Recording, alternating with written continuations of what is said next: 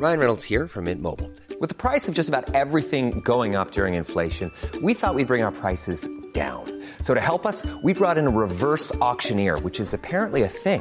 Mint Mobile unlimited premium wireless. Ready to get 30, 30, bit to get 30, bit to get 20, 20, 20, bit to get 20, 20, bit to get 15, 15, 15, 15 just 15 bucks a month. So, Give it a try at mintmobile.com slash switch.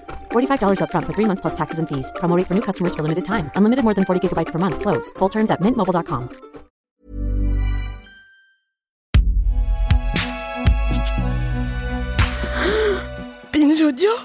C'était donc toi depuis tout ce temps Salut, c'est Thomas Rozek. Comme le dernier épisode de Y'a pas mort d'homme, notre série documentaire qui explore tous les mois la vaste question des violences sexistes et sexuelles en politique était déjà très très riche, on avait décidé d'en sortir une séquence. Mais malgré tout, on avait quand même très envie de vous la faire découvrir. La voici donc en bonus, il y est question d'histoire.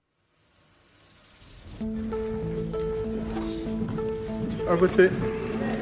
Ça semble simple le vote. Une carte d'identité, on fait un peu la queue, on met le bulletin dans l'enveloppe, l'enveloppe dans l'urne et on signe. Mais tout ça, ou même le fait de s'abstenir, c'était impossible pour les femmes. Et ce, durant 150 ans et de façon délibérée.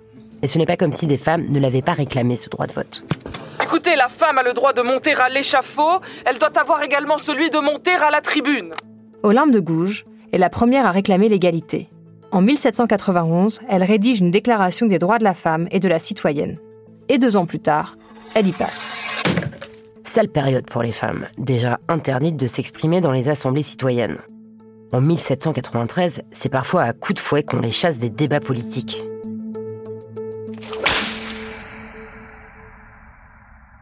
En 1848, nouvelle révolution, et donc nouvelle tentative d'obtenir des droits politiques. Sur les barricades, les ouvrières sont en première ligne. Avec la République, les Français récupèrent le suffrage universel, comprendre universel pour les hommes de plus de 21 ans. Les femmes en sont exclues, comme les délinquants et les déments internés.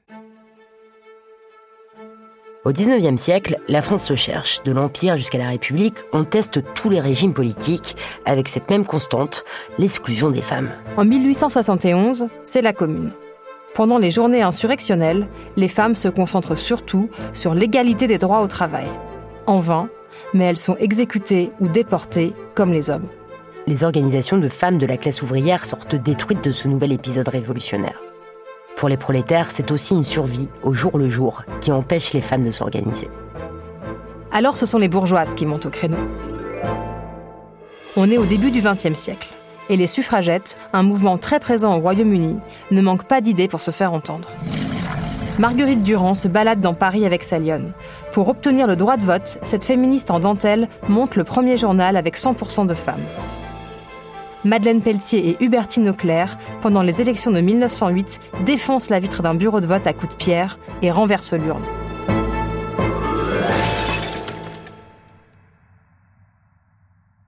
Après la Première Guerre mondiale, le vote des femmes s'impose en Grande-Bretagne, en Allemagne, en Russie, en Pologne, au Canada, aux Pays-Bas, au Luxembourg, en Suède. Et chez nous, on essaie, on essaie. Mais le Sénat s'y oppose systématiquement, avec des arguments particulièrement élaborés.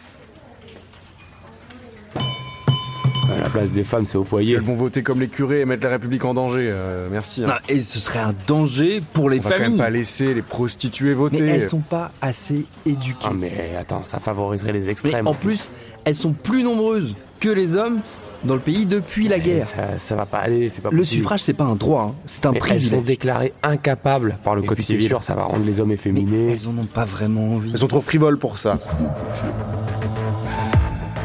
En 1936, les femmes peuvent partir en congé payé à bicyclette et elles sont trois à entrer au gouvernement, mais elles ne peuvent toujours pas voter. Parce que le Front populaire a renié ses engagements sur ce point.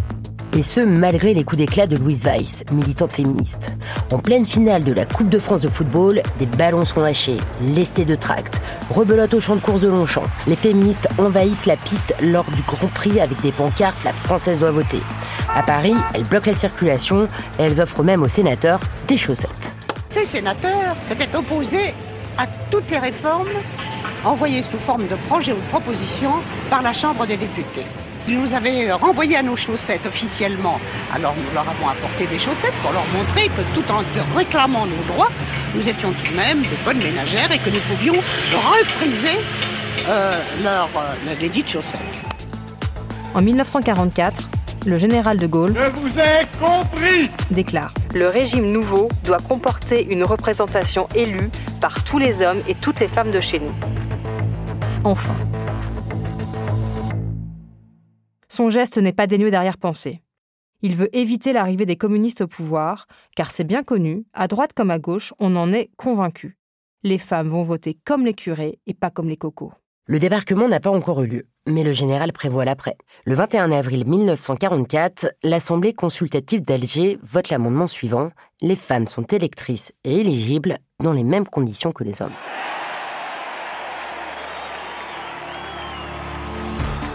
Toutes les femmes? Non. En Algérie française, les femmes musulmanes ne pourront voter qu'en 1958.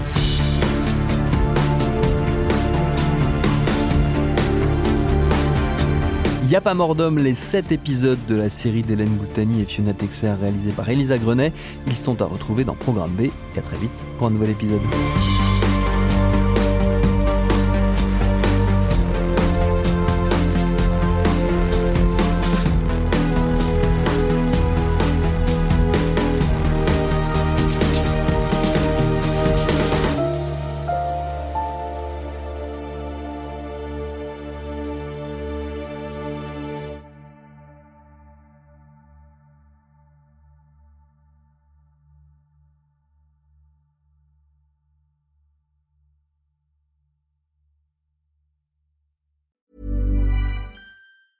Mom deserves the best, and there's no better place to shop for Mother's Day than Whole Foods Market. They're your destination for unbeatable savings, from premium gifts to show-stopping flowers and irresistible desserts. Start by saving 33% with Prime on all body care and candles. Then get a 15-stem bunch of tulips for just $9.99 each with Prime. Round out Mom's menu with festive rosé, irresistible berry chantilly cake, and more special treats. Come celebrate Mother's Day at Whole Foods Market.